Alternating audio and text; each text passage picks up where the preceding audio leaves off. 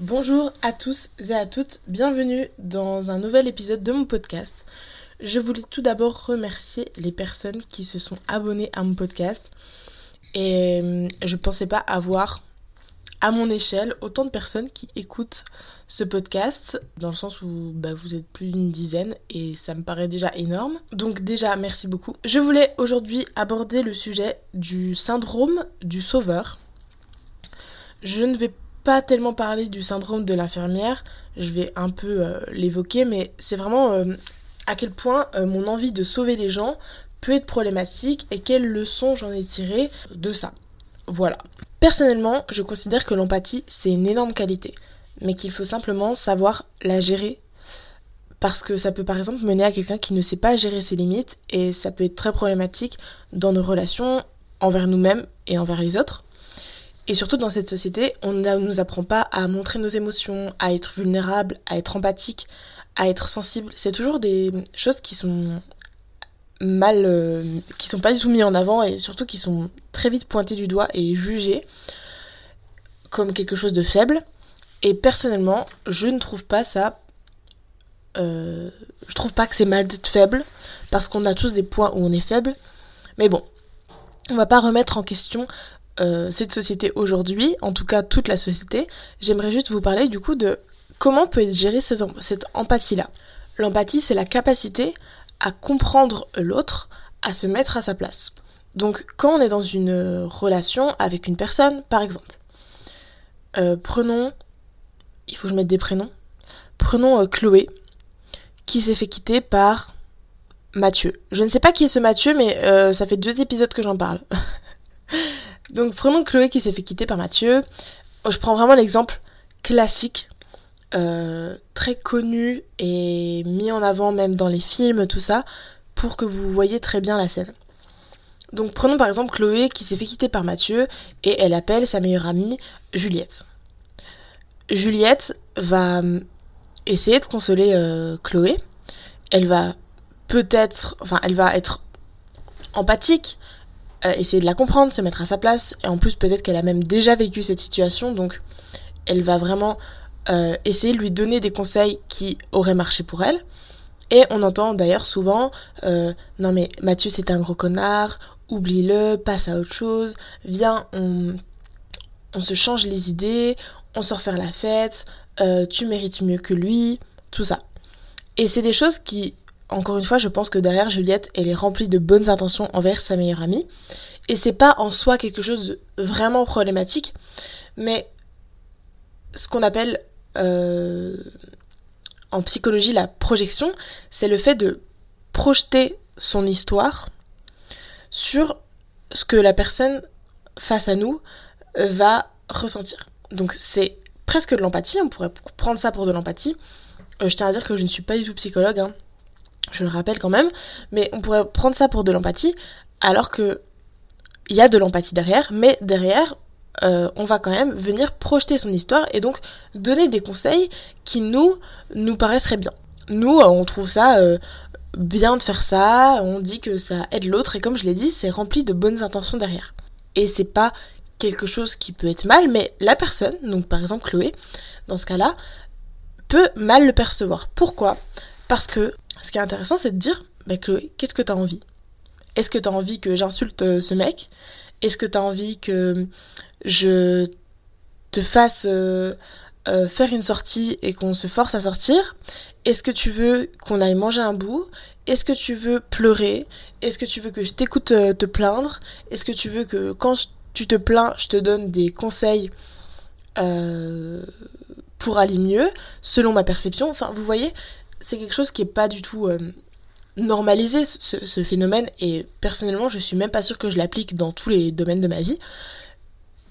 Mais j'ai vraiment compris ça, c'est que c'est important de vraiment écouter l'autre, et c'est ça aussi la communication, et vous allez voir à quel point c'est un rôle important dans vos relations de communiquer, et c'est ça la communication. C'est demander à l'autre qu'est-ce que tu as envie, qu'est-ce que tu ressens, Qu'est-ce que tu as besoin à ce moment-là? Qu'est-ce que moi je peux t'apporter? Et vous allez me dire quel est le lien avec le syndrome du sauveur. Bah là, je crois qu'il n'y en a pas spécialement. J'avais juste envie de partager ça. Mais je voulais donc aussi vous parler effectivement du syndrome du sauveur. Le syndrome du sauveur, c'est quoi? C'est lorsqu'une personne est dans une situation euh, où elle se sent mal, où elle a besoin d'aide, où tu considères parfois même qu'elle a besoin d'aide, tu vas vouloir changer cette personne, tu vas vouloir l'aider en lui proposant des choses qui ont marché pour toi. Et ce n'est pas quelque chose de mal.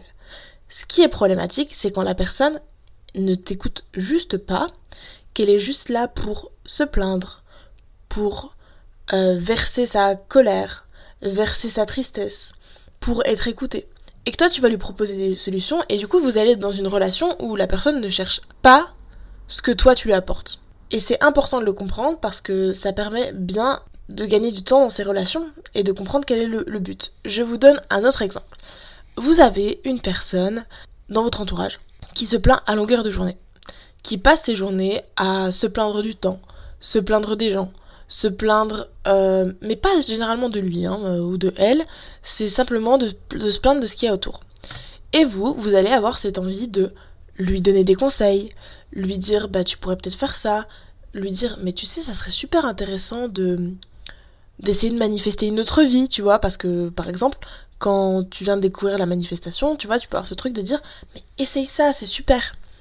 Et si cette personne-là, elle est juste pas en capacité de vous écouter, elle n'a pas envie de trouver une solution à son problème, elle a juste envie de se plaindre et de ne pas se remettre en question, là vous allez être confronté à une problématique où vous n'avez pas les mêmes attentes l'un de l'autre, vos, attentes, vous voyez, vous voyez un puzzle où tu as les deux embouts qui s'emboîtent, et bien là ce n'est pas possible, parce que simplement ce que l'autre demande, euh, l'autre ne lui apporte pas, et vice-versa. Ça, c'est important de le comprendre parce que dans vos relations, ça peut vous porter préjudice et surtout vous épuiser. Et c'est pas quelque chose de mal, vous voyez, et je lis vraiment ça à l'empathie parce que c'est vraiment bienveillant derrière de vouloir conseiller, aider la personne, mais la personne derrière, elle n'est pas en capacité de vous écouter. Et c'est là qu'on pose ses limites, parce qu'on se dit, bah en fait, là, cette personne-là, je ne vais pas lui apporter ce qu'elle veut, et moi, en plus, des fois, ça peut me prendre mon énergie. Donc, des fois, la solution, elle se traite en simplement, vous communiquez les deux, la personne vous dit, non, j'ai juste besoin de me plaindre, et vous, vous dites, ok, moi, ça me dérange pas de t'écouter, te plaindre. Soit, bah en fait, toi, ça te saoule d'écouter cette personne se plaindre, et donc, tu poses tes limites et tu te barres. C'est plus simple à dire qu'à faire, évidemment. Voilà. Qu'est-ce que je voulais dire vis-à-vis -vis de ça aussi? Euh, oui, il y a des personnes également qui, si vous lui demandez qu'est-ce que tu as envie, c'est vraiment important de le comprendre dans les relations. Si cette personne, vous lui demandez qu'est-ce que tu as envie toi, donc là on revient vraiment à la même personne qui se plaint, et que vous vous lui dites qu'est-ce que tu as envie toi, là, que je fasse. Et cette personne, elle va, déjà, elle va être un peu confrontée à ça, elle va dire ah ouais, mais oui, effectivement, qu'est-ce que tu veux que je fasse à ça? Et si jamais cette personne n'est pas honnête, déjà soit envers elle-même et aussi envers vous, ou même ça peut être inconscient encore une fois et conscient de l'autre, hein, c'est ce qu'on appelle la manipulation ou non. Si cette personne vous dit bah en fait euh, non, je j'ai envie que tu, tu m'aides à trouver des solutions. Elle peut dire ça, mais au final, dans les faits, tu te rends compte que cette personne ne cherche pas à écouter tes solutions, ne cherche pas à, les mettre en place, à les appliquer. Et donc là, c'est important de prendre, enfin de réaliser ça aussi, de prendre du recul, d'observer. Alors évidemment, il faut pas tout analyser dans la vie, mais vous voyez, face à une situation qui est problématique, vous pouvez aussi analyser ça et vous dire est-ce que là, cette personne, je remarque, enfin, ses actes sont en accord avec ce qu'elle m'a dit? Est-ce qu'elle veut vraiment que je trouve des solutions à sa problématique Est-ce qu'elle est en capacité de les écouter et de les appliquer? Non. Et c'est là, encore une fois, où vous allez vous demander est-ce que moi j'accepte ça ou non? Et je trouve ça tellement important à dire parce que ça remet déjà en lumière le terme communication. On adore l'utiliser, il faut communiquer, il faut communiquer, mais simplement les personnes communiquent selon euh, leur vision des choses, selon ce qu'elles ont appris dans la vie, et c'est parfois compliqué de comprendre que communiquer c'est ça. Ça m'est déjà arrivé dans une de mes relations de dire on communique, on communique, on communique, mais cette personne n'était absolument pas en capacité de communiquer sur ses émotions. J'avais l'impression qu'elle me communiquait, mais il y avait un truc qui allait pas et j'arrivais pas à l'expliquer, et donc euh, j'ai eu du mal à mettre fin à cette relation parce que je me disais on communique, mais en fait je ressentais qu'il y avait un manque de communication, mais j'arrivais pas à l'expliquer, à le mettre en lumière. Et tout ça, ça s'apprend. Tout ça, on peut voir des personnes euh, pour nous aider. On peut juste en parler avec un ami qui va nous apporter son point de vue. On peut en discuter avec euh, un coach, un thérapeute, un psychologue. Encore une fois, voilà, vous savez à quel point je trouve ça important de, rajouter parfois une tierce personne euh, dans une problématique pour la résoudre. Mais encore une fois, évidemment que je vous parle de ça parce qu'aussi c'est mon métier. Hein. Donc c'est évident que je fasse ma petite, euh, ma petite promo. Je fais totalement un aparté, mais moi qui apprends du coup à me lancer à mon compte dans le coaching, euh, je réalise que les personnes que je suis qui disent ah bah tiens euh, je vais vous partager ça gratuitement et tout c'est avec plaisir oui c'est avec plaisir mais derrière il y a un intérêt marketing il y a un intérêt commercial il y a un intérêt à ce que cette personne, t'ailles t'abonner à elle, t'ailles la suivre, t'ailles acheter les services qu'elle offre, les produits qu'elle offre. Et c'est vraiment important d'avoir conscience de ça parce que je trouve que c'est un peu de la manipulation. Et ça me dérange. J'ai un peu ce problème-là avec le commerce. Peut-être que c'est moi qui ai toujours une mauvaise image du commerce, parce que en soi, derrière, il n'y a rien de mal à vouloir quand même être bienveillant et partager des conseils. Mais en même temps, il y a un intérêt commercial derrière. Et ça, on n'aime pas le dire. Mais moi, je trouve ça important de le dire. Voilà. Donc, oui, c'est bien de voir un psychologue, un thérapeute, un coach, si vous en avez besoin. Maintenant, si vous n'en avez pas besoin et que vous pensez pouvoir gérer ce problème-là seul, let's go, essayez de le gérer seul. Il n'y a pas de souci. Et euh, tant mieux. Ok? On n'est pas là euh, pour euh, se ruiner.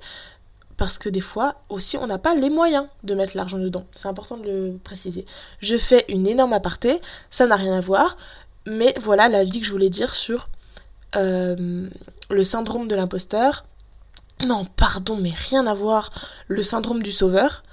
Ah oui, et je voulais vous parler du syndrome de l'infirmière. Je le rappelle, je ne suis pas du tout psychologue. Pour moi, c'est quelque chose qui peut se traiter avec justement un professionnel de la santé parce que ce n'est pas du tout quelque chose qui est simple. Même si il y a des pages internet qui expliquent ce que c'est, il y a je ne sais pas combien de pages, vous tapez euh, syndrome de l'infirmière, vous tombez sur je ne sais pas combien de magazines dits féminins. Mais le syndrome, syndrome de l'infirmière, c'est un vrai problème psychologique et vous avez le droit de ne pas être en capacité de le résoudre seul. Euh, je voulais donc vous parler du syndrome de l'infirmière. Avant, j'étais convaincue que c'était quelque chose qui se trouvait uniquement dans les relations amoureuses. Et au final, c'est quelque chose qui est présent dans plein de relations. C'est vraiment un truc de codépendance avec la personne où vous avez vraiment cette envie, ce besoin de le sauver. Et voilà, je voulais juste vous partager ça parce que si jamais vous en avez déjà entendu parler et que vous le traversez aussi, déjà, soit vous n'êtes pas au courant et donc ben, allez vous interroger sur ce que c'est, soit vous êtes déjà au courant et vous n'arrivez pas à le traiter seul, et dans ce cas-là, pensez à avoir un, professionnel. Et je pense que le plus adapté dans ce cas-là, c'est vraiment un psychologue, mais ce n'est que mon humble avis. Je voulais donc vous parler donc de ce syndrome de l'infirmière pour que vous ayez conscience de ça, mais aussi du coup, comme moi je l'imaginais avant le syndrome de l'infirmière, je pensais que c'était que dans les relations. Je voulais vous parler de ce besoin de sauver quand nous sommes dans des relations amoureuses. Il faut comprendre qu'une relation amoureuse, ce n'est pas je rencontre une personne, je vois qu'elle a ces problématiques-là et je me dis si je me mets en couple avec elle, cette personne, je vais l'aider face à sa problématique. Et oui, cette personne est mignonne, mignon sur plein d'autres sujets, mais tu vois, cette problématique-là, je vais, je vais t'aider. Et évidemment que c'est inconscient, parce que je parle de ça comme si c'était euh, clair et que tout le monde était au courant. évidemment que c'est inconscient quand tu te mets avec une personne, euh, que tu as envie de la sauver. Mais c'est d'où là le travail du développement personnel, du travail sur soi, de la conscience sur soi, c'est de réaliser ça. De réaliser que parfois on se met dans des relations avec ce besoin pertinent de sauver l'autre. Et je tenais à parler aussi du fait de sortir avec une personne qui a des origines différentes aux vôtres. Parce qu'il est important, je trouve, de comprendre que votre, manière de fonctionner en couple, vos mœurs, votre culture autour de ça dépend énormément de là où on vit, là où on est né, comment on a grandi, comment on nous a éduqués là-dessus. Et donc, si la personne face à vous a été éduquée dans un autre, euh, sous un autre prisme, sous une autre, dans une autre façon, eh bien, c'est vraiment important de comprendre que vous ne devez pas imposer ça à l'autre personne, d'accord? Aucun des deux n'a plus raison que l'autre, si c'est que vous avez chacun des mœurs et des cultures différentes vis-à-vis de ça.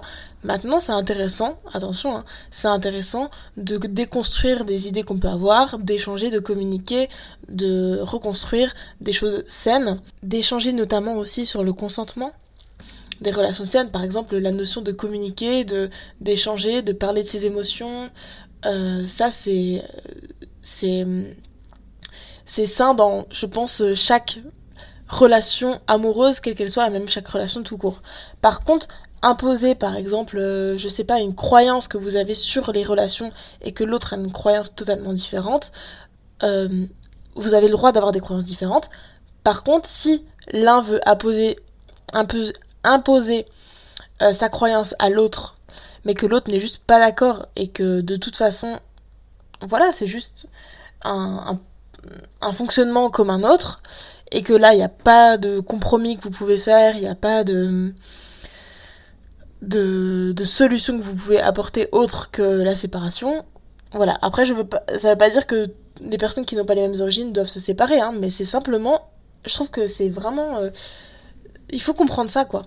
Il faut comprendre qu'on a juste des mœurs et des cultures différentes vis-à-vis de, plein de sujets, notamment des relations amoureuses. Et donc, ça peut se déconstruire, se reconstruire, mais voilà, il faut communiquer là-dessus. Et ça me fait donc penser à un truc qui est très important à comprendre. Vous voyez euh, cette image d'une personne blanche au milieu d'enfants africains. Voilà. Euh, Euh, à une époque, je voyais, euh, j'ai vu une personne célèbre faire ça, se mettre le, blanc au milieu de tous les enfants africains et dire euh, que c'était une expérience qui les avait vraiment profondément marqués et qui leur avait appris énormément de choses. Et suivant les vu que je suis des personnes qui dénoncent le racisme et qui luttent contre le racisme, j'ai vu ces personnes-là juger ça et je me suis dit mais c'est quoi le problème? Je voyais aucun problème. Et donc, à travers leur discours, elles expliquaient, ces personnes, donc, que euh, c'est vraiment un truc de colonisateur euh, qu'on a ancré nous en tant que personnes blanches. Excusez-moi, j'essaie vraiment de faire mon maximum pour que ce soit juste et correct mes propos. J'espère vraiment qu'il n'y a rien de déplacé. Et pour les personnes racisées qui sont pas du tout et qui luttent contre le racisme et qui sont pas du tout d'accord avec moi, merci de me corriger. Euh, je vous demande pas de le faire. Je dis juste que si vous y voyez un problème et que vous avez envie de me le partager, je vous en prie, euh, je suis prête à vous écouter. Voilà, parce que je n'ai pas la, science infuse et je parle vraiment de, de ce que moi j'ai comme souvenir vis-à-vis de ça et de ce que j'avais appris. Donc, je reviens au sujet. Donc, il y a vraiment un truc un peu colonisateur qu'on est ancré en nous, en tant que blanc, de se dire euh, ces personnes, et surtout c'est une image qu'on adore aussi donner de, notamment l'Afrique, euh, qui est un continent et non pas un pays, de nous dire euh, ils sont mal dans leur pays, ils sont dans la famine, ils ont la peau sur les os, ils ont pas à manger. Oui, effectivement, il y a des pays, notamment en Afrique, et pas que, hein, même en Asie, mais aussi à plein d'autres endroits dans le monde, où les enfants et les adultes sont traversés par des maladies, sont dans des situations euh, de guerre, de crise, où c'est compliqué de se nourrir, de vivre, de même subvenir à leurs propres besoins. Mais on adore renvoyer cette image-là que nous, en tant que blancs, on va aller faire un voyage euh, volontaire euh, pour aller sauver ces enfants-là. Et ça, j'ai envie de vous parler d'un terme qui, je sur la notion du sauveur, mais il y a plein d'aspects sur lesquels je trouve qu'il y a un peu ce truc du sauveur, et notamment ce qu'on appelle donc le volontourisme. C'est le fait de dire que on va faire du volontariat pour sauver les enfants à l'autre bout de la planète, et qu'en fait derrière, tu fais un petit peu de tourisme, parce que oui, tu vas les sauver sur un mois, deux mois, six mois peut-être, peut-être même un an, mais après, est-ce que le pays a vraiment évolué dans son entièreté? Est-ce que tu as vraiment trouvé des solutions à long terme pour aider ce pays-là? Non.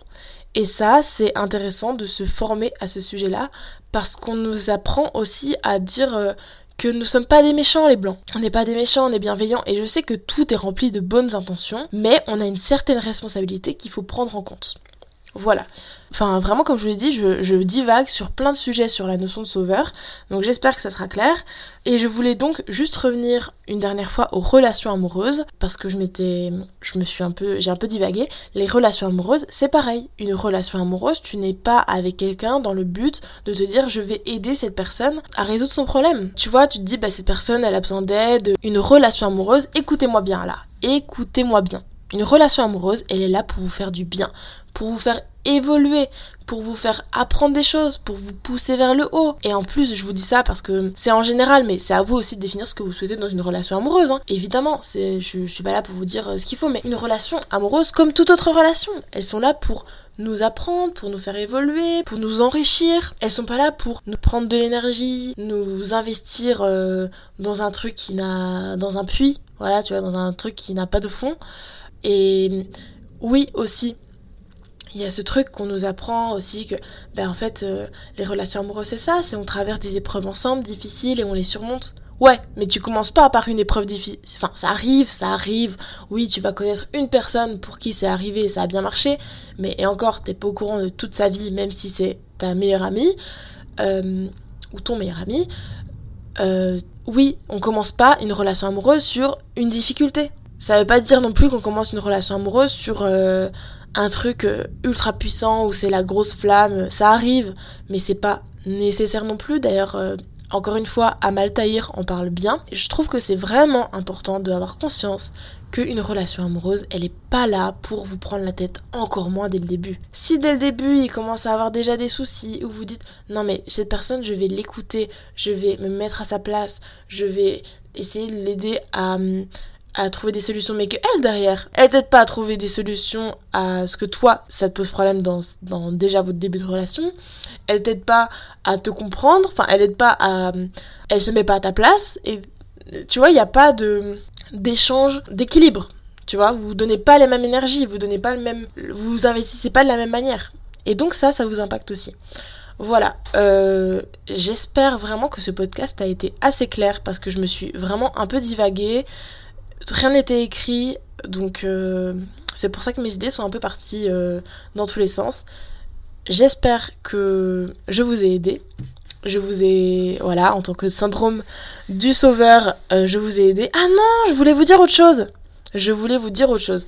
c'est important aussi, en tant que coach, vous savez, encore une fois, que je veux être coach, c'est important aussi en tant que coach de prendre conscience que tu as le coach, tu vois, qui est là pour coacher les personnes parce que les gens leur demandent de l'aide.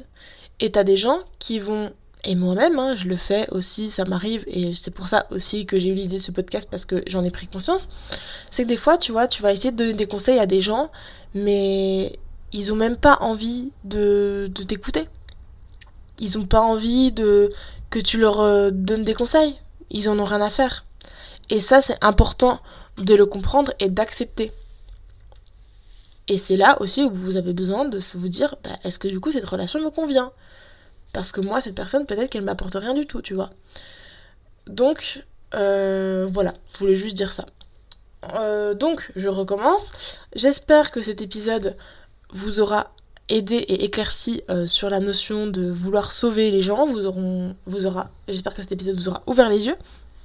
Et je vous dis à plus dans un prochain épisode. Bisous